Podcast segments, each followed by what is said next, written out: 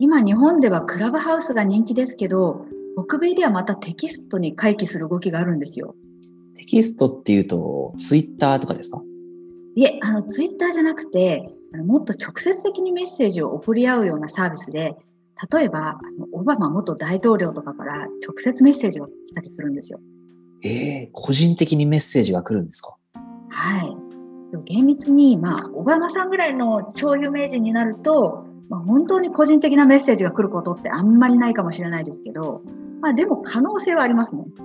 うわ、オバマさんからメッセージ来たみたいな、それってすごくないですか？うん。あの、コミュニティっていうあの新しいメッセージアプリなんですけども、まあ、登録して承認されると、まあ、このアプリだけで使える電話番号をもらえるんですよ。まあ、これ今ちょっとアメリカとカナダだけなんですけどね。ああ、そうなんですね。でこの電話番号をみんなに拡散して、Text Me っていうのが流行ってます。あの、オバマ氏の他にも、まあ、ポール・マッカートニーとか、あの俳優のアシュトン・カッチャーとかですね、あのみんなセレブが Text Me って言って、あの電話番号を拡散してます。ええそれで電話番号にテキストメッセージが送れるんですね。はい。直接質問を送ったりできるんですね。えー、じゃあ、まあ、LINE とか WhatsApp とかと似てる感じなんですかね？そうですね。あの、直接メッセージをやり取りっていう点では似てるんですけれども、まあ、LINE とか WhatsApp だと、まあ、グループを作成して一斉にメッセージを送る際に人数に制限があるっていうのと、まあ、グループ内での会話がメンバー全員に共有されてしまうっていう問題がありますよね。確かにそうですね。まあ、そうなると、こう、オバマさんみたいな超有名人になると、こう、フォロワーが多すぎてメッセージのやり取りっていうのが混乱しちゃいそうですよね。そう。だから、あの、このコミュニティっていうサービスでは、ホストが登録者に対して一気にメッセージを送る一方で、登録者が返すメッセージはホストだけが見られるっていう仕組みになっていま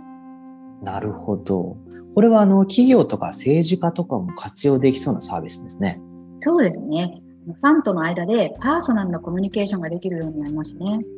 でも、やっぱりファンが多いとメッセージしてくれたファンに対して一人一人に返事を送るっていうのはなんか難しくないですかね？うん、あのファンが多すぎるとやっぱりそういう問題はあると思います。ただ、あの例えば多くのファンから同じ質問を受けた時なんかは、同じ質問をたくさん受けたので、ここで答えさせてくださいって言って、また一斉メッセージを送ることもできるし、中にはあのポッドキャストで個別の質問に答えるなんていうやり方もあるみたいです。なるほどね。まあそうやって答えてもらうとね、ファンとしては絶対嬉しいですよね。テンション上がりますよね。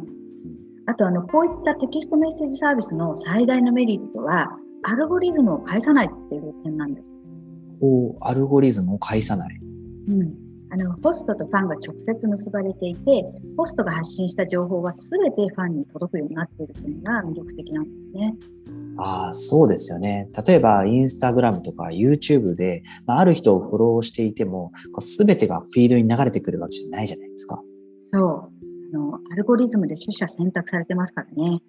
だから、あの、例えばコンサート情報が抜け落ちてたとか、ファンとしては情報を逃してしまったりっていう、ちょっと悔しい場面もあったりするんですよね。うん。まあ、だからファンとしては情報を逃したくないし、ホスト側としても、こう、すべての情報をファンに届けられるっていうのは確かに魅力的ですね。はい。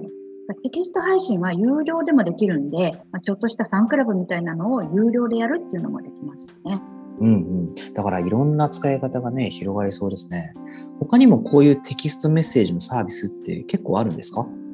うん、あのまだ北米でしかサービスが展開されていないんですけれども、他にもサブテキストっていうプラットフォームとか、いくつか同様のサービスがありますね。えー、すごい。コミュニケーションツールっていうのが次々と進化しますね。あのテキストメッセージとはちょっと違うんですけど、サブスタックっていうのはご存知ですか？サブスタックですか？あの、ニュースレターの配信のプラットフォームですよね。はい。メルマガみたいな形でニュースレターっていうのも今流行ってますよね。うん。だからね、さっきのテキストメッセージに比べると、なんかちょっと昔に回帰するみたいなイメージですけど。うん、あの結構レトロな感じなんですけども、まあ、作り手の手作り感みたいなのが再評価されてるし、まあこれもファンとクリエイターが直接コミュニケーションするっていう点では、ちょっとテキストメッセージのつながり方と似てますよね。ああ、確かに。だから、これもアルゴリズムを介さない直接のコミュニケーションってことですね。はい。今年に入ってツイッターがオランダ発のニュースレター配信サービスのレビューを買収したこともあって、あのニュースレターも注目を集めています。そうですよね。Facebook もね、ニュースレター事業に参入するんじゃないかって見られてますし。はい。ニュースレター配信サービスもいろいろ出てるんですけど、サブスタックっていうのはあの基本無料だし、すごく人気がありますね。うん具体的にはどんなプラットフォームなんでしょうね。ユーザーはウェブ上でブログの記事をアップするような要領で、登録してくれたファンたちにメールでニュースレターを配信できるようになってます。あの、すでにブログとかですね、ポッドキャストとか、YouTube なんかのを使ってコンテンツ発信してる人っていうのは、もうニュースレターにこれらのコンテンツを埋め込んで掲載することができるんです。ああ、それは便利でいいですね。なんか僕もいろんなところで情報発信してますけど、うん、それを一括管理できちゃうってことですね。はい。まさにあの、岡さんみたいな人が使うツールだと思います。でこれももう一つ便利なのが、あのブログとかポッドキャストとか YouTube とか、自分のコンテンツを一望できるホームページも同時に作られるんですね。だからあのニュースレターを配信しなくても、まあ、一度自分のコンテンツをまとめるページを作るために使ってみてもいいかもしれません。ちょっとそれめちゃくちゃ便利じゃないですか。やってみようかな。うん。あのこちらもファンに対してニュースレターを有料配信することもできます。でその際には売上高の10%を手数料としてサブスタックに支払うということになります。うん、それがまあビジネスモデルってことですね。そうですね。あとはまあ基本的なサービスは無料なんですけども、まあ、いろんな機能がついたあの有料のプレミアムサービスもありますね。えー、有料のあのサブスタック以外だと、ウェイビアムっていうサービスがあって、あのこちらはニュースレターとテキストと両方送れるサービスなんですけれども、これは1ヶ月5ドルのサブスクリプション代がかかるほか、1テキストの送信に5セントが課されるそうです。あと、ニュースレターやテキストの有料配信をした場合は、売上高の20%をウェイビアムに支払うということになっています。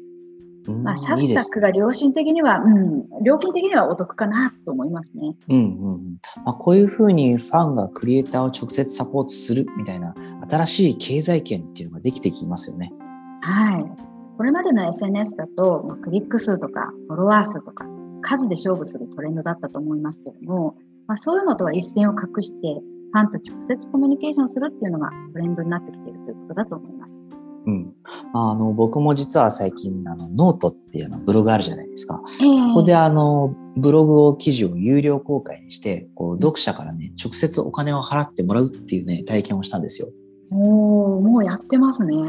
はいまあでもとはいえ、ね、あの規模的には全然小さいんですけど、まあでもそれでもこう読者から直接こう反応をもらったり、あとは直接サポートをしていただくっていうのね、なんかこう普段の仕事とは違う、本当に嬉しいもんですよ、あれ。そうですよね。テンション上がりそうですね。うん。だからね、クリエイターがこう広告とかクリック数とかに支配されないこう独自の経済圏っていうのができれば、まあ、本当にこう自分が作りたいものを提供できるようになるかもしれないですね。うん。クリエイターにとってはいい時代になりましたよね。そうですね。僕らも頑張んないといけません。